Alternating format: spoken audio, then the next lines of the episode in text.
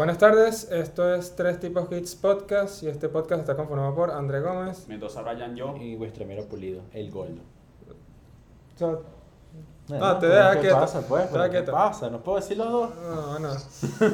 De hecho, el capítulo anterior estaba atacado porque ya la gente sabía que era gordo, ya sabían su secreto. Bueno, pero te pusiste a llorar y que no, no puedo, mano, no puedo. Ah, bueno, ahí está el apodo, pues. Lo que pasa es que el pana creía que nada más porque le grabamos la cara no se iban a dar cuenta. que era.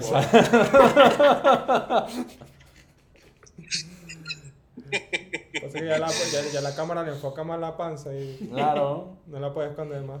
Cada, cada capítulo, marico, es más cerca de rodar, weón. Y como, y como la barba le tapa la papada un poco, entonces está como difícil de la vaina. Está como Marico, maldi- maldita barba, tengo que afeitarme la mierda esta, estoy harto, weón. Coño, sí, No marico, la parece soporto. un, parece un superviviente de la sofá. Marico, no la soporto de pana, estoy harto, ya. ya. Bueno, en, en el capítulo de hoy tenemos un invitado especial, un amiguito, un amiguito de la casa. Vale, Coño, un aplauso, vale, coño, bien. Aplaudan, carajo. Bienvenido. Eh, nada, su nombre es Daniel, Hola. Daniel Chirinos. Tiene un canal en Twitch y en Facebook eh, Gaming, ¿no? Que hace de vez en cuando streams de Minecraft. En Facebook Gaming. Sí, muy informal. Sí. Sí. Y además de eso, es Ni siquiera es de, de Facebook Gaming, es de Facebook normal. Ah, Facebook normal, de paz. No, bueno. The coolest Facebook. Exacto, de culo. Y bueno, además de eso, eh, desarrollar backend también, ¿correcto? Sí, sí, estás en lo cierto. Ah, desarrolla por atrás. Sí, desarrollar Claro. por atrás. claro. Lenguaje de tipo también. Claro. Nada por delante, puro por atrás. Eso, bueno, por lo seguro, vamos por lo seguro. Así mismo. Bueno, Daniel, eh, nosotros te trajimos para dos temas. Por donde el usuario no ve. Claro, por donde el usuario no- No lo ve, pero lo ve venir. Eh, pasó. Seguimos no. hablando de Eso cosas. lo hice por experiencia, pero. No, pegate, hermano. Sí, HTML. No, no, JavaScript, una, una pregunta. Claro.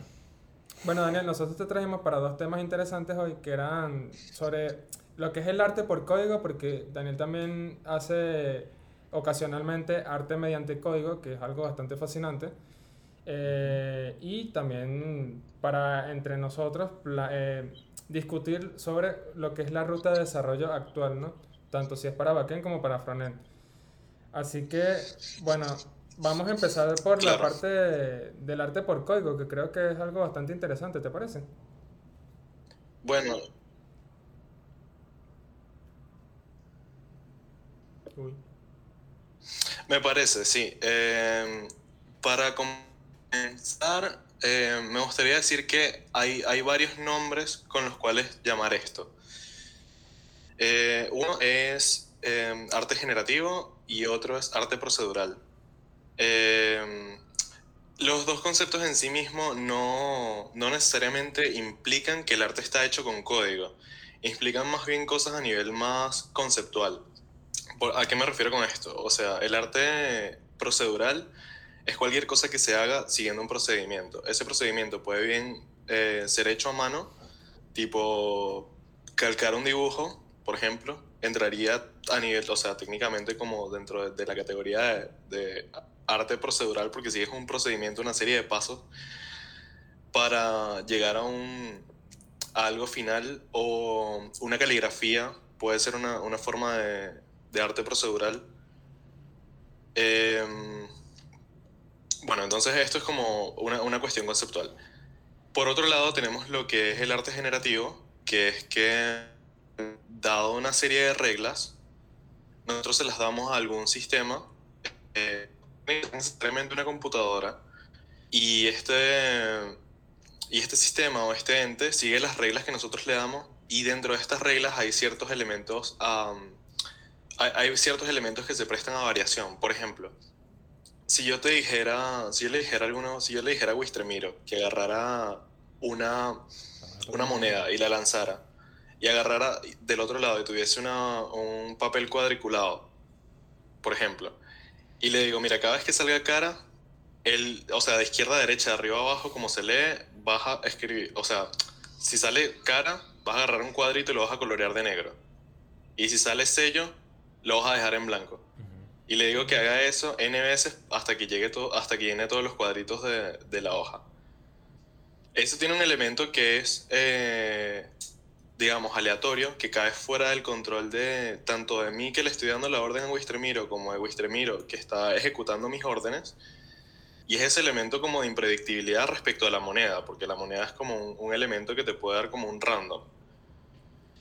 Entonces, pasando, o sea, ok, estos dos conceptos se, se, vinculan muchísimo a lo que es el arte con código y casi nunca los vamos a ver fuera de ese contexto, porque si bien es cierto que a partir de reglas simples nosotros podemos crear sistemas tanto visuales como auditivos como de cualquier índole eh, que sean bastante complejos, eh, también es cierto que hay un límite como para el, la capacidad humana como para resistir ese tedio. O sea, Wistermiro, esto, esto fue como una analogía, pero yo sé que probablemente Wistermiro no vaya a hacer, no vaya a seguir esas reglas de lanzar una moneda y, y pintar las cosas. Entonces, lo que nosotros hacemos es que automatizamos ese te, esos procesos tediosos y, y, la herramienta por excelencia para, para establecer como todos estos mecanismos de, de de, se me, se, me, está yendo la palabra, voy a decir optimización, automatización, esa era la palabra. Eh, por excelencia es el código. Entonces recurrimos a ese elemento para usarlo a nuestro favor.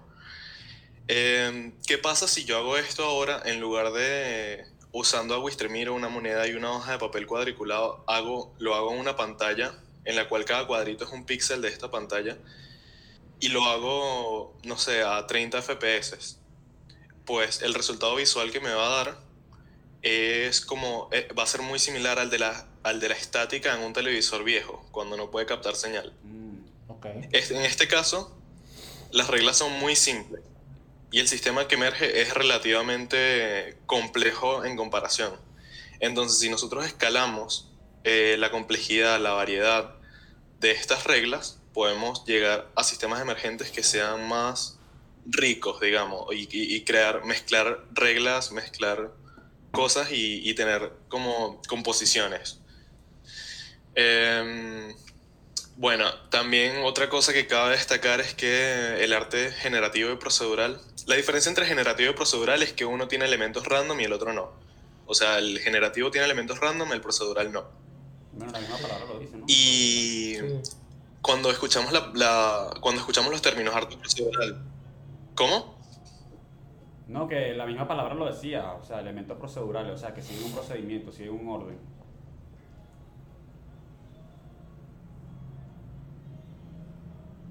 Exactamente, sí. Y... Perdón, se me, se me, fue lo que estaba a punto de decir. Ah, sí. Eh, cuando, escuchamos, cuando decimos arte generativo o procedural nos podemos estar refiriendo a cualquier tipo de, de expresión que pueda, que pueda ser percibida a nivel sensorial, no solamente arte visual, sino que, por ejemplo, existe la música procedural y generativa hecha con eh, unos aparatos que se llaman sintetizadores modulares, que toman una serie de funciones matemáticas y es básicamente agarrar funciones matemáticas y ponerlas dentro de otras funciones matemáticas y así, y como bindearlas a ciertas propiedades del sonido, como por, como por ejemplo pueden ser eh, el pitch, el tono, qué tan agudo, qué tan grave es, el volumen, eh, la frecuencia de un sonido, eh, etc. Entonces, como para dejar eso claro, que el arte generativo no es solo arte visual, sino que puede ser música, puede ser... Eh, puede ser, ¿sabes? Puede ser cualquier cosa que pueda ser percibida por los sentidos, en teoría. Por ejemplo, ¿tú y bueno, ya, entrando, ya entrando en temas, pues esta uh -huh. breve introducción, Sí, dime, André. No, yo le, yo le preguntaste, ¿viste? ¿tú qué percibes cuando, cuando comes? ¿Tú eres generativo o procedural? Cuando te mandas una pizza de dominos ahí... Yo soy degenerativo con eso. Full pepperoni. Sí, sí, sí. sí. No, generativo. Generativo. claro. Claro, porque casi, casi siempre lo que voy a comer no es que digo, sí. bueno, hoy me voy a comer tal vaina, sino que quiero comerme algo. Bueno, y te genera una sensación exacto, de... lo que me provoque después. Bórralo. Una vaina que despertó todos tus sentidos. Se freestylea la, comi la comida Claro. de la pizza. Claro.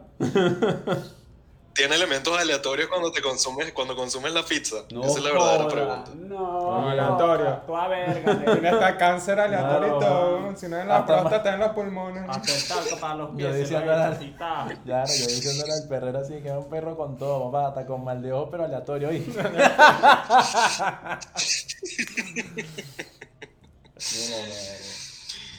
Eh, bueno, eh, ya entrando más en tema de, de- cómo es el proceso de escribir código para llegar a un resultado visual, pues como, como todos los problemas en la- todos o la mayoría de los problemas en código tienen alguien que los resolvió antes que tú en forma de librerías o frameworks. Y hay muchas disponibles para que cualquier persona que sepa, digamos, lo básico de algún lenguaje de programación pueda agarrar y pueda escribir, por ejemplo, ciclos y decirle, mira, dibuja un círculo en esta parte de la pantalla, dibuja esto aquí, haz esto, aquello, importa una imagen. Eh, yo particularmente uso un framework eh, que se llama Processing, es una versión simplificada de Java. Um, a pesar de que lo que yo hago es realmente meterlo en Java Java, o sea, yo no uso... Ellos tienen como una IDE que es como un edi- editor de texto, pero más, más potente para la gente que, que está viendo y no, no está muy enterada. Y, y su IDE es, es muy pobre, no tiene autocompletado, no tiene ciertos features a los que yo estoy acostumbrado, entonces yo decidí como que ver la forma de integrarlo en un workflow como digamos que más se parezca a lo empresarial, que es lo, con lo que yo estoy en contacto digamos diariamente y con lo que me siento como más cómodo.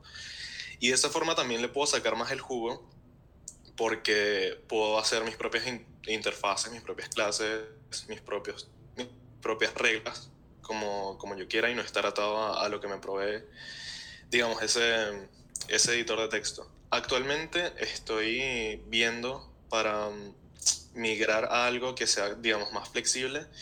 Porque, ¿qué pasa? Processing fue una librería que fue desarrollada con, teniendo en mente no al programador, sino al diseñador.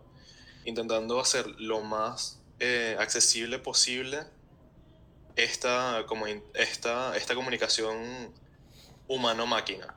Y, lo- y eh, por ese sentido está muy bien logrado. Eh, pasa que yo como desarrollador eh, hay ciertas cosas con las que yo, digamos, soy picky y quiero más flexibilidad, quiero aprovechar mi, mi conocimiento de- como desarrollador y emplearlo al máximo y no estar atado a ciertas restricciones que he notado, o sea, que con, que con el tiempo y el uso de la herramienta he notado que han ido emergiendo eh, con el uso de esta librería de processing. Aparte de processing están, eh, para C++, están Open Frameworks, Cinder. Eh, actualmente hay, una, hay, una, hay, hay programas que no necesitan que tú escribas una línea de código porque es todo interfaz gráfica, lo cual este, me parece bastante interesante porque muchas personas vinculan el arte generativo con e- echar código. Y eso no, no es necesariamente el caso actualmente, porque hay una. Hay un framework que se llama. mm, Se me está yendo el nombre. eh, pero básicamente puedes hacer como. eh, digamos, diagramas de flujos y conectar como módulos. Y de esa forma. eh, llegar a un, a un resultado visual sin tener que saber un lenguaje de programación. Que es más o menos lo que hace Unreal Engine con, con su sistema de templates, para el, el que lo conozca. Que Sí. es como una forma de crear juegos sin escribir código. Sí, como en Unity Eh, también. Mm. Eso es. ¿no? El, eh, eh, ya me. Unity tiene, Unity tiene años. Sí. Es relativamente no más nuevo que Unreal, pero Hay uno que salió nuevecito ahorita. Godot será porque. O sea, nuevo así, más, bueno, el más nuevo entre todos esos populares es Godot. Mm. Que es como lo que está explicando Daniel, que o sea, te, crean tu, te crean tu entorno gráfico para que no tengas que programar tanto, sino que no es para cosas puntuales más que todo. Mm. Pero prácticamente no echas código tanto así. El framework. Disculpa que te interrumpí, André. Eh, el framework del que estaba hablando se llama Touch Designer, como touch de táctil o de tocar, y designer como de diseñador. Eh, para las personas que estén interesadas como en, en meterse en esto y le tengan como versión al código, es una excelente, es una excelente alternativa. Em, sí, este, más allá de eso, creo que, que no hay mucho que podría decir. Tengo eh, unos lugares a los que subo las cosas que hago, que son, por ejemplo, en Instagram es arroba leveneden.art con B pequeña. Y no sé si tienen alguna pregunta. Y que no, Soy un OnlyFans. libro abierto. OnlyFans. Y que tenga un portal especial para subir todas OnlyFans. Bueno, sería, sería uno de los pocos que agarra OnlyFans para subir arte, pues. Pero que, arte- que para eso nació en, en la Es- plataforma. Exacto. Para hacer arte. Bueno, yo de hecho tengo unas tres preguntas aquí eh, que se pueden responder en un 2x3. La primera sería, ¿cuál ha sido la hora como que más compleja que te ha tocado realizar? ¿Cuál ha sido la petición para, no sé, algún cliente o algo que te haya gustado? Que, o sea, que una, un arte en concreto que más te haya dado satisfacción. Y la tercera era, o sea, cuando tú usas el entorno gráfico que acabas de, de explicar, Touch Designer, eh, ¿qué tantos recursos consume para tu equipo actual? ¿O piensas ¿O que es algo que puede agarrar cualquiera así con un equipo básico? Como cuáles son las especificaciones que, que requiere. Exacto. Si lo puede correr todo el mundo como LOL. Claro, porque, o, o sea, lo digo porque hubo una parte en donde explicaste que, por ejemplo, tú puedes configurar tu arte como a ponerlo a, a que el algoritmo corra, no sé, a 30 FPS, pero, o sea, no sé si llevarlo, por ejemplo, algo como a 60, eh, obviamente requiera muchísimo más o no es tanta la diferencia de, de consumo de energía de CPU, GPU, etcétera. Bueno, eh, a ver, la, la obra que he hecho que me ha resultado, a ver, un poquito de contexto aquí. Yo hago arte generativo por, por puro um, hobby. Nunca ha sido mi intención como que sacar dinero de esta, como de este pasatiempo. Eh, también yo lo que, personalmente mi meta es como agarrar e incorporar conceptos nuevos, conceptos que a nivel programación me parezcan desafiantes o frescos, digamos, e e incorporarlo en una obra, no tanto enfocarme en el resultado visual. Aunque los resultados visuales tienden a ser como... eh, es como proporcional, mientras más eh, fumado es el código que estás haciendo por detrás, más fumado generalmente también es el resultado visual que, que emerge. Eh, la obra más compleja que he hecho es una de unos ojos que son fotorrealistas que también utilicé como que Photoshop como para aislar como ciertas, como ciertas partes y poder mover partes individuales como el iris y todo y sí y dejar quietas las partes que no quería que se movieran y e hice yo mismo como un sistema de capas en el cual eh, los, los párpados estaban por delante del, del iris y la pupila que se iban moviendo en cierto, en un cierto patrón. Que de hecho, te o sea, se lo voy a pasar a André este, en la resolución más, este, más HD que tenga para, Y que para que la ponga 360p. así. Tampoco, tampoco es muy HD, si te estoy honesto. Así la puedes, o sea, te, te digo para que la puedas poner en el edit, porque mucho de esto suena como, como, como muy alien hasta que lo ves y dices como que, ah, mira, esto, esto es arte generativo. Eh, esa, fue una, esa fue una obra desafiante porque tenía, tenía cierta como que trigonometría por detrás que yo no tenía muy fresca. Y también estaba la, también estaba la parte de, de tipo usar herramientas externas para hacerlo fotorrealista, tipo usar Photoshop y eh, marcar, marcar cosas y, y- y pasarlo. Y fue como más un proyecto, digamos, como más... eh, no quiero decir interdisciplinario porque realmente me suena como que es una exageración, pero como más mixeado en ese sentido, como que tuvo más elementos de otras ramas. Eh, también visualmente fue uno de los que más me gustó, como quedó. Personalmente me siento, eh, diría que es mi favorito hasta ahora. Un- está entre mis dos favoritos. Eh, una vez unos amigos estaban haciendo una, una canción, compusieron una canción y me dijeron como que, mira, queremos que hagas como una portada de este single. Y yo como que, ah, ok, ¿cómo la quieres? Y me dijeron como que, ah, no, mentira, les pasé mi, mi Instagram, bien, le dije, mira lo que hay aquí y dime más o menos este, qué te gustaría, qué estilo. y de todo lo que, lo que vieron me, me dijeron eh, una que era tipo pixel art.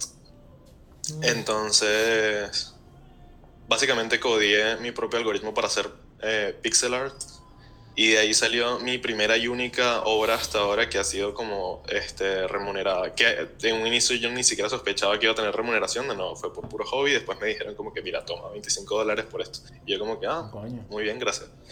Verga, pero acá. Acá Eh, verga, con pero respecto a acá sí paga barato, weón. Sí. Osuna ahí está pasado a pichirro.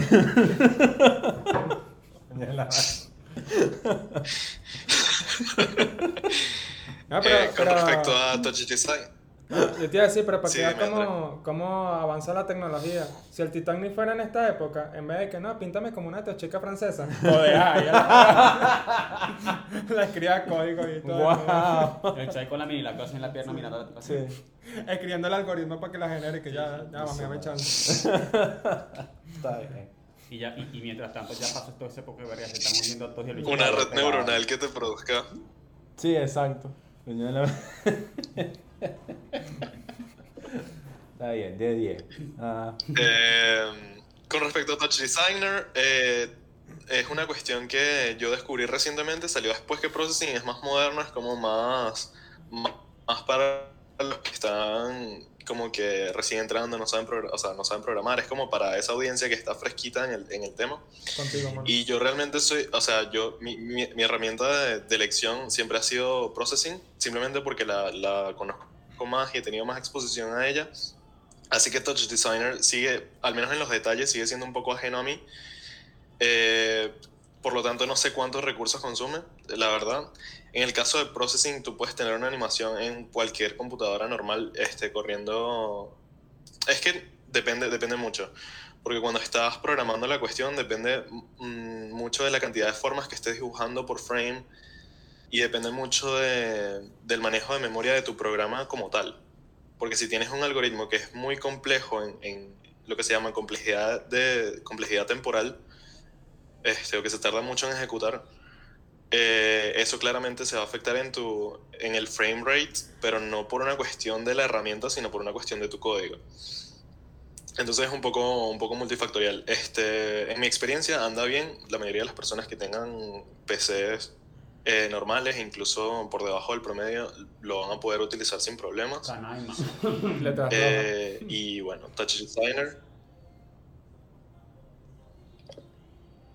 Y Touch Designer simplemente no, no sé, no, no tengo suficiente exposición como para responder esa pregunta.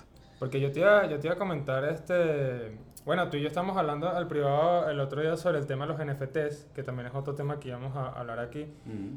O sea, yo de pana no entiendo más, o sea, yo sé que tú lo quieres hacer todo por hobby, pero, o sea, de verdad sería, o sea, no has intentado ni siquiera tratar de como que subir, no sé, pinturita.jpg y venderla como un NFT, o sea, para que la gente no lo sepa, los NFT son eh, básicamente como una especie de sellos no canjeables ni, ni fundibles, eh, son como tokens que s- certifican un arte en concreto, sea tangible o no. Entonces, o sea, yo he visto que, yo vi recientemente que un pixel, weón, un pixel se vendió por un millón de dólares.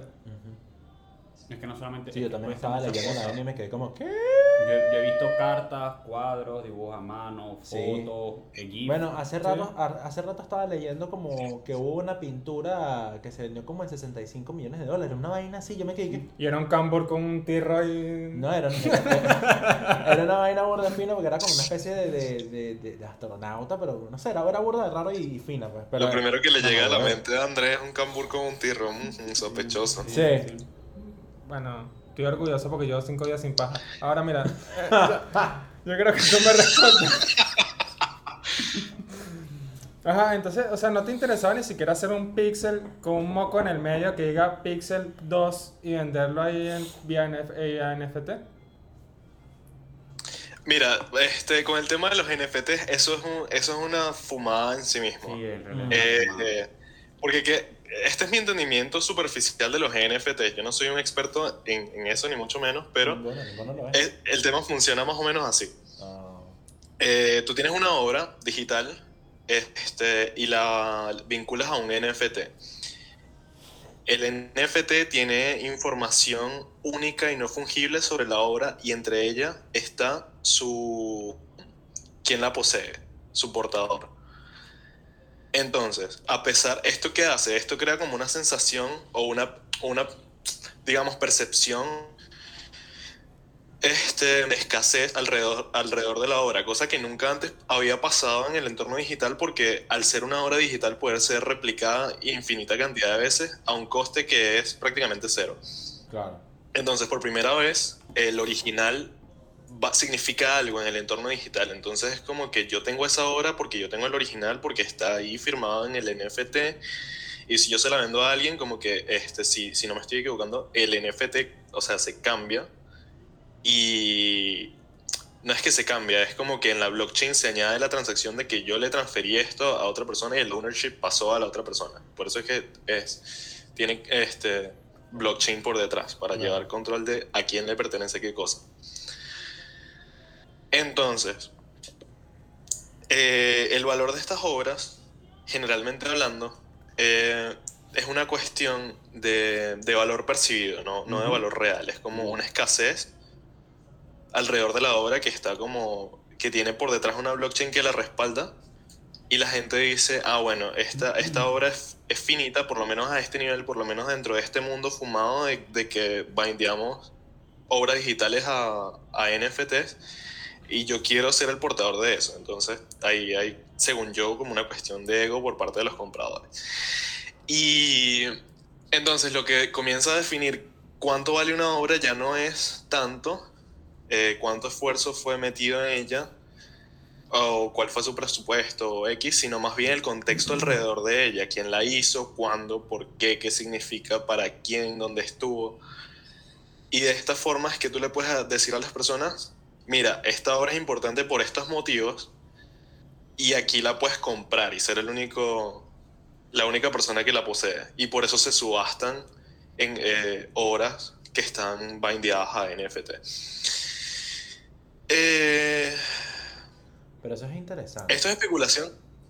Eso, es- eso está burda interesante. De hecho, eh, eso podría resolver muchos, muchos issues de falsificación que hay con obras reales, pues. Sí, Porque- podría, podría, por ejemplo, o sea, yo también te lo decía tú porque actualmente te encuentras en Argentina, ¿correcto? Y Argentina es un Sí. mercado global importante para el mundo del arte. Y bueno, yo sé que hay especulación con ese tema de los NFTs, pero, man, vende un píxel ahí en un millón. Eh, es burda de Lo que pasa es como él dijo, es como, como dijo él, es, El tema- es cosa de valor percibido, o sea, no es cuestión de valor real, o sea, no es de cuánto empeño le pusiste en hacer tu trabajo. A lo mejor te tiraste una foto pene y lo pixeleaste, pero a lo mejor viene alguien y me dice, mira, eso, eso me parece una maravilla porque eso representa yo no sé qué ver. La virilidad, la virilidad Sí, del hombre y Y tal. ahí te dar un millón por eso, paca. Vendo NFT de mi huevo hecho en Minecraft por 3 millones de Así dólares, mismo, claro. así mismo, y le van a Pasa. pasar una maravilla, no, mira, todo Wow. sí, o sea, valor percibido. ¿te imaginas una torre de pipí en Minecraft? Bueno, ok, primero que nada, yo no, yo no estoy cerrado. yo no estoy cerrado a, a vender, o sea, a vender mi arte, primero que nada. Este, bien sea en- de manera monetaria o como NFT o como lo que sea. Eh, Yo con mi arte. simplemente no es mi preferencia por defecto. Yo lo pensé, marico, no quise Ahora, ¿qué pasa? Eh, yo- Ay. exactamente. Yo como... yo como no tengo, eh, digamos, un peso en el mundo del arte de ningún tipo, es probable, esto es especulación, o sea, puede que yo esté equivocado, quién sabe, en este mundo es muy impredecible. Eh, pero es como muy poco probable que una obra mía se venda por cualquier cantidad significativa de dinero. Si, por, por poner un- una comparación, eh, James Franco, que es un artista, o sea, un actor estadounidense que por casualidad pinta, se lanza una, una pintura digital y la vende por NFTs, le van a pagar más porque él tiene el reconocimiento dentro del mundo del arte de cierta forma. Y no es que él sea el mejor pintor del mundo, ni mucho menos. De hecho, yo considero que es mejor como actor. Eh, pero es como detrás de esta, digamos, reputación que se forma el valor percibido de las obras en NFT y también del valor percibido de las obras reales. Como las, las, las personas que tienen las commissions más caras son aquellas que tienen más seguidores en ArtStation o en DeviantArt o en redes sociales, etc. Mm. O personas que han trabajado en el medio y que son influyentes de cierta forma, como que no sé, personas que han trabajado en Disney, digamos. Eh, así que yo personalmente considero que tiene un mayor retorno de inversión simplemente vender mi tiempo, vender mi alma, a mi alma a las corporaciones y decir, y decir, mira, soy un desarrollador backend, páguenme por esto. Siento que eh, escribir código para hacer arte visual, para venderlo por NFT, siendo yo quien soy, es una manera ineficiente de ganar dinero. Bueno, ya que tú estás actualmente como desarrollador backend, este, o sea, cuéntanos, por ejemplo, la, tu ruta de, de aprendizaje. O sea, porque nosotros tenemos historias particulares. Bueno, este Sí. no, este tiene la historia de cómo maqueteó. Pero... Pero a mano, o sea, las vainas mías son mano y digital Claro. también, pero no, nada que ver con La discriminación. Sí. Nada que ver con código. Ajá, pero, o sea, porque eh, vamos a plantear esto de la siguiente manera. Digamos que este, este señorito que está aquí el día de mañana quiere meterse a desarrollar porque, bueno, no sé, quiere experimentar algo nuevo, pues, y es marico. y, Eso es muy marico. ajá, y entonces él quiere como que meterse a desarrollar y no sabe por dónde empezar. Tú que eres desarrollador backend, eh, podrías contar tu experiencia y tu ruta de aprendizaje y nosotros que somos desarrollador frontend, o sea, el equipo ganador, le comentaremos a él nuestra experiencia. Ajá. El equipo ganador. Bueno, a ver. Marico. Empezando porque no te gusta JavaScript, por ejemplo. ¿Por qué? Eh. Bueno, ya, a ver, vamos por parte. Mi experiencia no tuvo, no tuvo nada fuera de lo común. Yo lo que hice fue agarrar, me metí en Udemy, compré un cursito de Java y nada, hice mi cursito y después comencé a aplicar para trabajo, pasé eh, una, una prueba técnica y nada, quedé. Eh, eso es todo. Y mm, hay algunos lugares en los que esto es más, digamos, más fácil que en otros. Hay países en los que el tema con el título es más, es más exigido que en otros, pero hay, hay una bendición muy grande que tiene el área de, de tecnología en general y es que la demanda supera, la demanda no supera la, La oferta. La oferta. digo, la demanda siempre, exacto, la, la demanda siempre supera la oferta. Entonces hay más vacantes de trabajo de programador abiertas que programadores, o sea, en posición de llenar esos puestos de trabajo.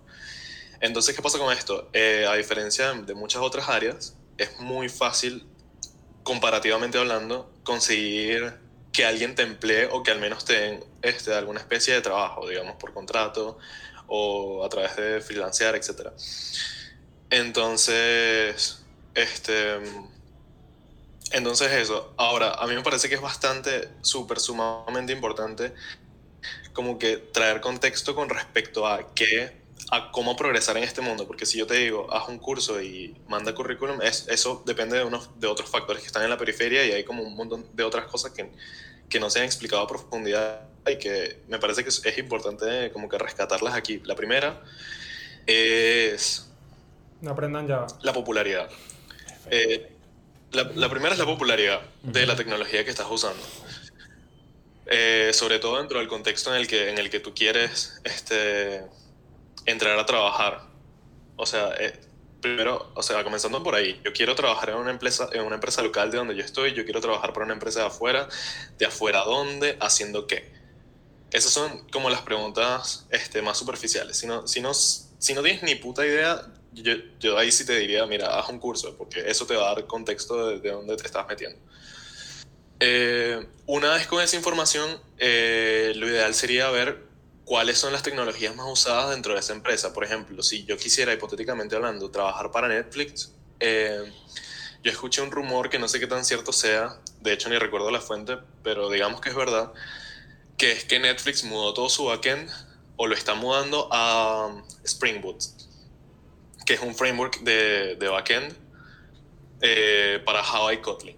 Sí.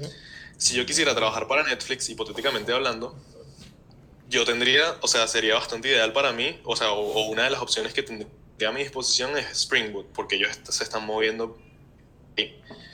Entonces, al fin, este, lo que importa es como agarrar un- una, una skill, una habilidad que sea valiosa en el mercado que tú quieres penetrar, fuera de chinazo, y, y nada, es desarrollar habilidad para llegar a, a ese lugar a donde tú quieres a donde tú quieres trabajar.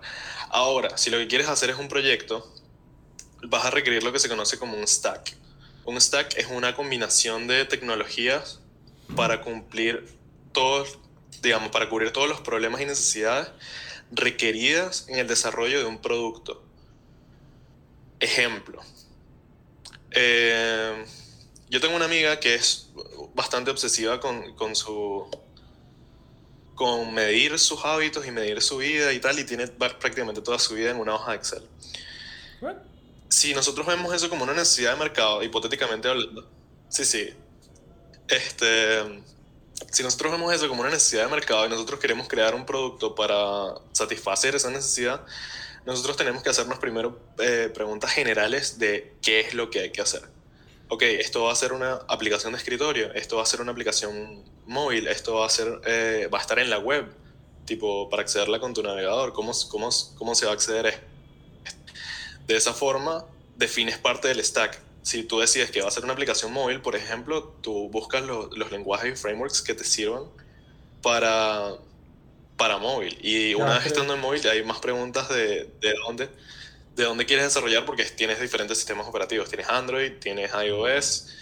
Este, entonces, está eso. Este, si quieres, si quieres, o me conviene más tener una code base en un solo lenguaje de programación para cada sistema operativo o uso algún, algún framework tipo Flutter que me englobe este, varios sistemas operativos a la vez, cuánto, con cuánto tiempo cuento para eso, etcétera, etcétera.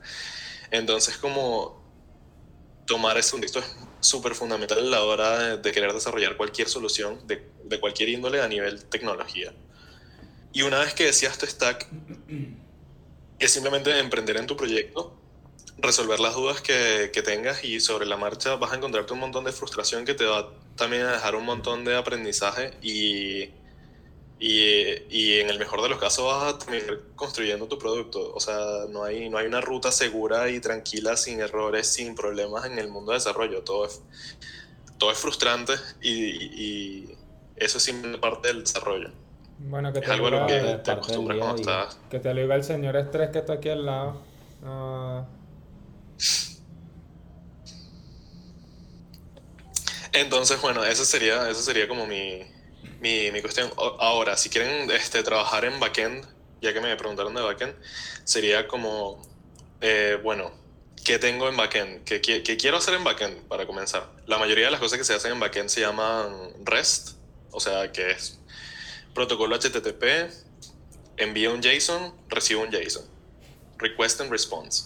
Pero HTTP no es el único protocolo de Internet, también tienes algunas conexiones que son TCP, por ejemplo, y tendrías que aprender algo tipo WebSockets. Entonces, de nuevo, como buscar bien el qué quieres hacer o el, a dónde te estás dirigiendo y agarrar las herramientas para que funcionen a tu favor y no simplemente agarrar las herramientas porque hay esta herramienta, es trendy, es popular, es, a pesar de que eso es un factor que influye, pero es como el, el conjunto, la unión de la popularidad con hacer lo que lograr lo que quieres lograr, lo que te, lo que te va a decir hacia dónde ir.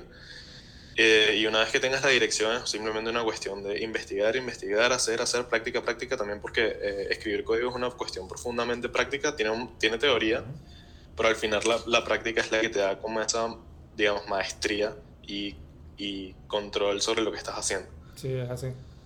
O sea, bueno, tú por lo menos tu, tu ruta particular este, implica ir a Barranquilla, después venirte. Sí, exacto. Básicamente. Mano, pero esta es mi O oportunidad. sea, yo tuve, yo, Sí. yo tuve una Esta ruta. es la que es. La que es. Esta es la Ahora mía. sí. Yo, tu- yo tuve una ruta en la que por años estuve que sí, struggling horrible con PHP. Que de verdad, o sea, yo, yo lo intenté. De pana, lo juro que lo intenté. Pero es que vierga, marico. No, o sea, PH- PHP no me gustaba, de pana. No, o sea, no, no sé. No, no, nunca, nunca hice clic con el lenguaje y la vaina. Y bueno, posteriormente me fui a Barranquilla, ¿no? Entonces, PHP Barranquilla. pasé unos meses allá PHP, una y eso fue burda, eso fue burda de chimbo, yo no estaba desarrollando ni nada. Y bueno, yo regreso y digo, mira, no, ya me voy a poner serio a programar y toda la vaina. Entonces me puse. Y ya yo estaba claro, ya yo estaba claro, yo desde la, desde la universidad estaba súper claro que yo quería era irme por web. Esa fue, el- esa fue la área de, esa fue el área de la, de, de la carrera que de verdad yo dije, marico, esto es, esto es, me, me encanta. Entonces nada, dije, bueno, fino, me voy a poner a aprender. Entonces reaprendí HTML porque había muchas cosas que se me habían olvidado. Y sabes, cuando pasa, pasas mucho tiempo sin, sin agarrar editor y toda la paja, bueno, te vuelves un culo y no, no sabes ni qué estás haciendo. H1 Tyler, hello. Sí, entonces me tocó empezar por ahí, weón. Me tocó empezar por ahí. Y luego me. Empecé, empecé a meterme con CSS también y la vaina. Y así. Hice mis pasantías en la universidad y todo eso, en fin. Y después entré a JavaScript. Cuando yo conozco JavaScript, marico. Eso fue, eso fue amor a primera vista, weón. Sí, yo se le dilató el ano, ¿no? Fue demasiado bello, de pana. O sea, yo de verdad digo, marico, ya- JavaScript es, es increíble, marico, lo poderoso que es ese lenguaje en sí mismo. Increíble. Es una vaina absurda, absurda. Y, y dije, bueno, nada, me voy a lanzar por acá. Entonces, fino. Agarré y empecé a ver cursos y vaina. Me metí a que en Free Code Camp. Me, y más que todo era eso, pues YouTube y toda la cosa. Hasta que, bueno, conocí Udemy. Y yo recuerdo que compré un curso. ¿Sí lo compraste?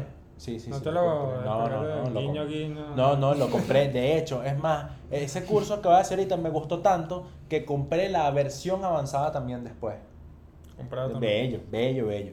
Bueno, yo compré este curso de un carajo llamado Cold Steel. Es un bicho, creo que, creo que es Estados Unidos, no estoy seguro si es Estados Unidos o de Canadá. El curso se llama The Web Developer Bootcamp. Y es básicamente un peo de. Va a aprender, va, va a salir de esta vaina ducho como web, o sea, listo para ya conseguir un trabajo. No un trabajo como, como un como un semi-senior o una vaina, pero vas a conseguir un trabajo como dev. Claro. Y era la ruta de aprender HTML, CSS, JavaScript. Te enseñaba un framework de CSS llamado Bootstrap, que es bastante popular, desarrollado por la gente de Twitter. Eh, y luego de, te lanza a JavaScript a nivel de backend. Es decir, a Node.js, te lanza Express, te lanza a Mo- a, Mongo, a MongoDB, que, que es bueno. O sea, para la gente que no sabe, Express es un framework de JavaScript utilizado única y exclusivamente para desarrollo backend. Eh, y bueno, MongoDB es básicamente un gestor de bases de datos no relacional. Pues. ¿Ok? Eh, entonces, bueno, nada. Yo me hice mi cursito, me hice mi vaina y, y coño, aprendí bastante, pues. Y ya yo decía, bueno, ya yo estoy como en level más o menos para, para buscar un trabajo más serio. Entonces, me, anima- me animaba poco a poco a hacer vainas cada vez más avanzadas a nivel de, de- de desarrollo de webs y toda la cosa. Y así Aquí a la página del Saime. Wow. Coño, avanzado. Sí. Quitándole el display non a, a una vaina ahí en el señal para poder, para poder meterme en el Sí. sistema cuando lo bloquean. Ah, bueno. No, bueno, entonces. Entonces, nada. Sin embargo, esta fue una, es una, fue una ruta que fue verga. Fue muy fuerte, precisamente por lo que dijo Daniel ahorita. Que es que, coño, este es un camino que está lleno de mucha frustración. O sea, literal, no pasa un día en el que tú no pases roncha por un peo. Que tú no pases horas viendo el teclado, viendo la pantalla ahí, la vaina y tú y que, marico, pero que haga- ¿por qué esto no compila? O porque esto no se ve como yo quiero que se vea. ¿Qué coño, ¿Qué coño es lo que estoy haciendo mal? Y cuando vienes a ver, la respuesta es tan estúpida como, no sé, marico. No pusiste un punto y coma. O, verga, te comiste, una, te comiste unas comillas donde, donde tenías que poner una. Entonces, es muy frustrante. O sea, sin ir muy lejos, yo... ¿Cuándo fue? ¿Fue esta semana o fue la semana pasada? Será ayer, weón, porque No, no, la se- días te he dicho. No, la semana, la madre, semana antepasada. Esa la semana maldita, ante- yo no. La semana pasada, una vaina así, no me acuerdo. Pero no te enojes, amor. Pasé como, pasé como ocho horas, marico, pariendo con un puto redirect. Un redirect por una página porque estábamos cambiando el, el dominio y la vaina. Ah, sí. y no entendíamos. no, y yo, marico, pero ¿por qué? No funciona, no entiendo. Y vaina esto, aquello, lo otro. Tuvimos, desmontamos el proyecto y lo volvimos a montar para, que, para ver si la vaina agarraba. Nada. Y yo, pero ¿qué es esto? No entiendo nada. Y bueno, nada. O sea, se hicieron las 4 de la tarde, a las 4 de la tarde fue que resolvimos el peo. Es muy frustrante. Pero cuando resuelves las cosas, coño, también. es increíblemente gratificante. De pana. Es una vaina que es indescriptible. bro. O sea, yo personalmente, mi ruta de desarrollo también es más o menos similar, solo que yo no me fui a Barranquilla. Mi ruta de Sí. desarrollador básicamente fue... Este... Nueva York. No, vale. Eh, no, no, yo antes de yo ya estaba empezando a codear. Lo Mm. que pasa es que yo me dedicaba a vender cosas por Instagram, de hecho todavía lo hago, mayormente ropa. Eh, A codear, ¿no? A, co- a codear. Sí, claro, codiar, Claro, escribir a codear, claro. escribir con los codos. Sí, pa' jugar. Este. Ah, Tenía tiempo que no nos lanzaba un chistecito así. bueno, marico, hay que hacerlo, pues. Ajá. Para la costumbre. Eh, yo me la pasaba vendiendo ropa por Instagram, me iba bien. Pero este, eso era un hobby, eh, era algo secundario que se terminó volviendo como que mi día a día, básicamente porque yo, estaba, yo empecé estudiando ingeniería de sonido, pero yo quería mezclar lo que era la ingeniería de sonido con la programación, ¿sabes? Entonces, después de, de- de un tiempo, eh, no se me dio la ingeniería de sonido, me salí a mitad de carrera porque, bueno, motivos económicos del país. Emigré, tal, me fue del asco, me volví con una patada en el culo y ahí fue, este, dejé la paja, me empecé a centrar en la programación. Literal. Eh, sí, no, y ahí fue cuando empecé a aprender, por ejemplo, lo que fue la ruta del desarrollo web, porque yo, o sea, fue lo que tú también explicaste hace, hace poco, de que, o sea, uno tiene que ver las tecnologías que hay en el mercado que, que más te den posibilidades laborales, y fue cuando empecé a aprender, por ejemplo, lo que fue HTML, CSS, después me metí con el framework de CSS también de Bootstrap, después di el salto a JavaScript. Yo me acuerdo que este dicho, este pana lo he demasiado toda mi vida. Ojo, mano, ¿qué pasa aquí? Porque no se me ve. Y yo que, ya, weón, ganó una comilla yo. Gracias. Entonces, ¿sabes? Así. Entonces, o sea, después di mi salto de, de JavaScript a empecé a sentar bases ya con React, ¿sabes? Dominar un framework. Lo Larga que vida React, vale. Larga vida React. Sí, React y ya después frameworks de, de server-side rendering como lo es Next.js. eh, no, quiero, no quiero meterme con Gatsby, lo odio.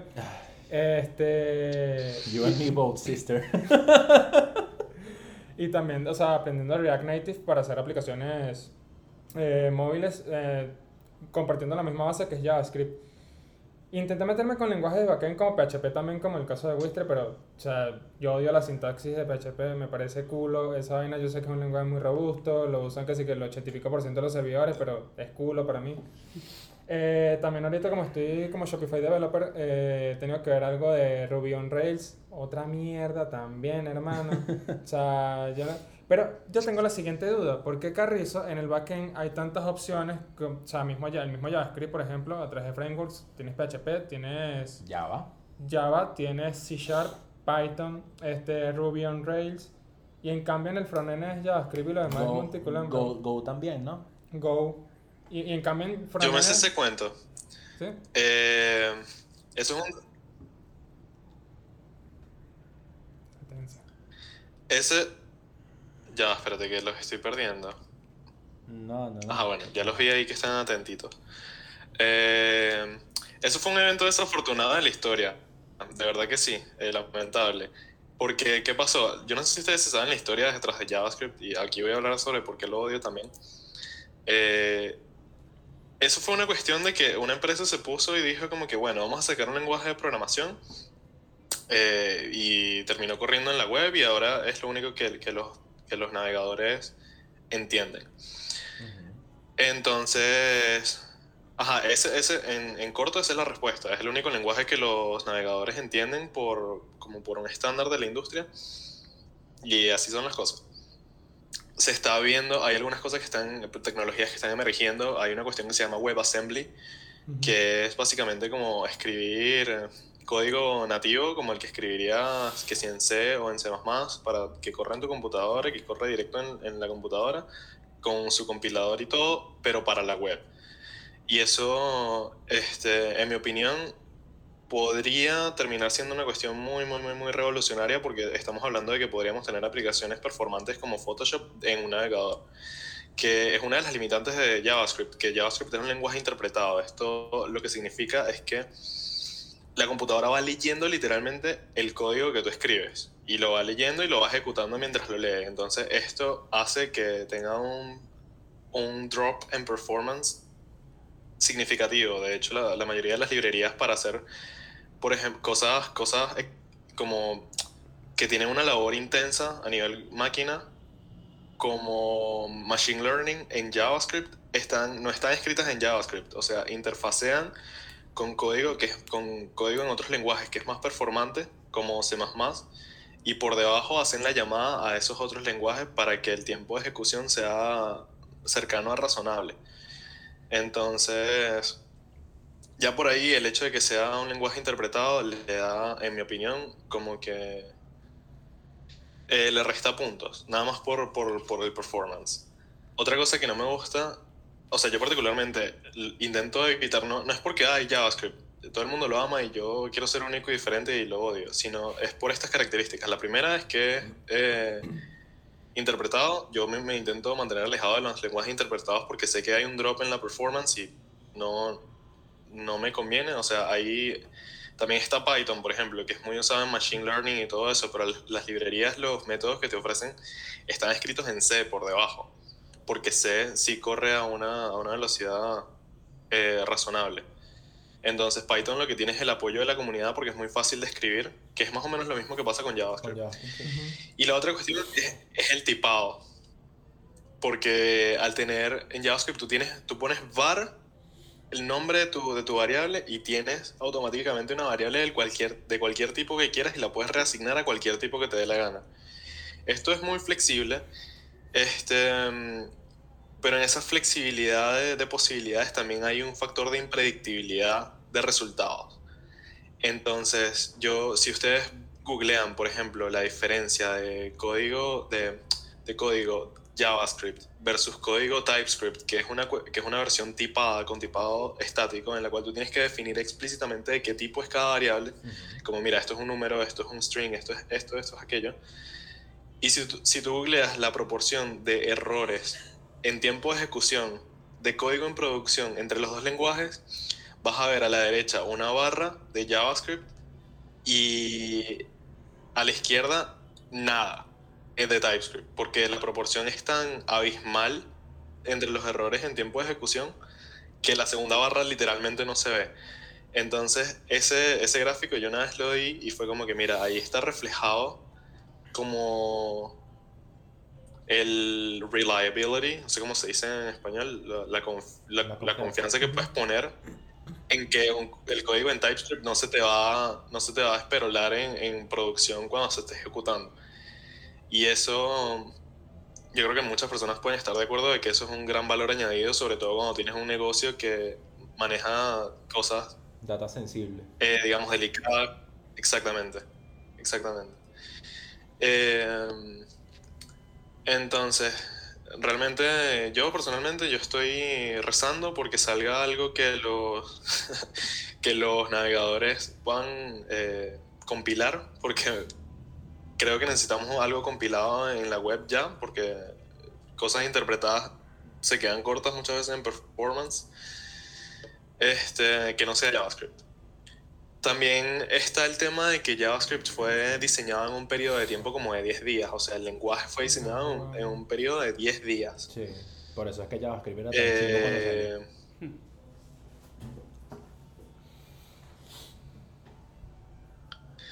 y aparte de eso, eh, tienes el tema de que la mayoría de los lenguajes de programación que son este, de tipo estructurados o orientados a objetos tienen herencia por clases. Como que, mira, esta clase tiene estas propiedades, tiene las propiedades A, B y C, y puedo crear n cantidad de instancias que tengan las propiedades A, B y C y yo no le puedo agregar o quitar propiedades este, conforme me dé la gana. En el caso de JavaScript es todo lo contrario. Tienes una herencia de prototipado que es como que aquí está la instancia y tiene esta forma y tú puedes clon, como una, especie de clon, crear como clones de esa instancia, asignarle este, eh, las propiedades que tiene, añadirle o quitarle según te parezca.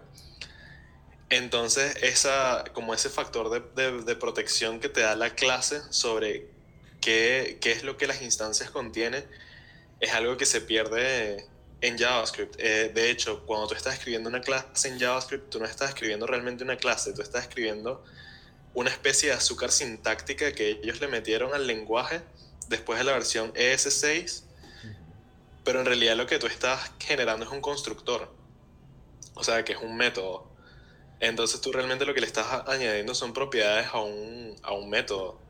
Eso a mí, de nuevo, es una cuestión de opinión y yo tampoco tengo la verdad absoluta, pero a mí me parece un sacrilegio enorme como desarrollador, sobre todo viniendo de un lenguaje súper eh, fuertemente tipado como Java, en el cual tú sabes qué contiene cada cosa siempre.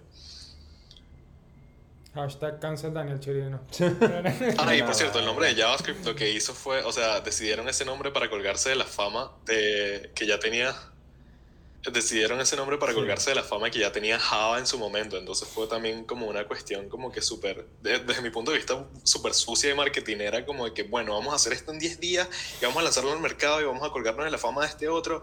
Y ahora los navegadores, no, ahora todos los navegadores firmaron un trato con el diablo. Sí. Y así se quedó durante los próximos 30 años y esa es la, la catastrófica historia de cómo JavaScript domina el mercado en frontend.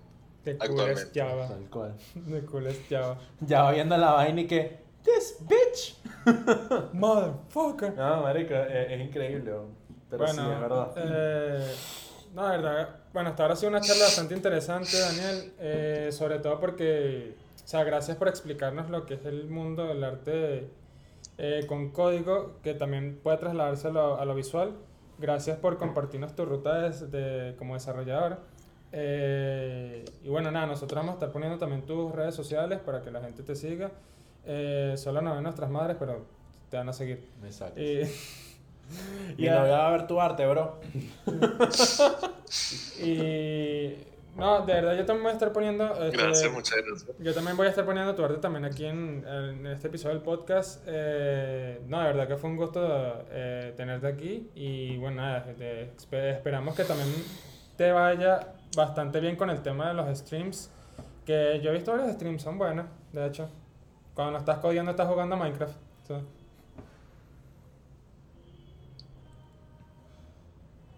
Latencia. 10 segundos. ¿Cómo? Perdón, te, te perdí por un momento. Escuché, eh, yo he visto y se cortó un segundo. Ah, que te gusta mucho Minecraft, que eres un experto y tal, que recoges mucho Que, o sea, que ha visto tus. Mucho diamante. No, que, ha- que ha visto tus strings.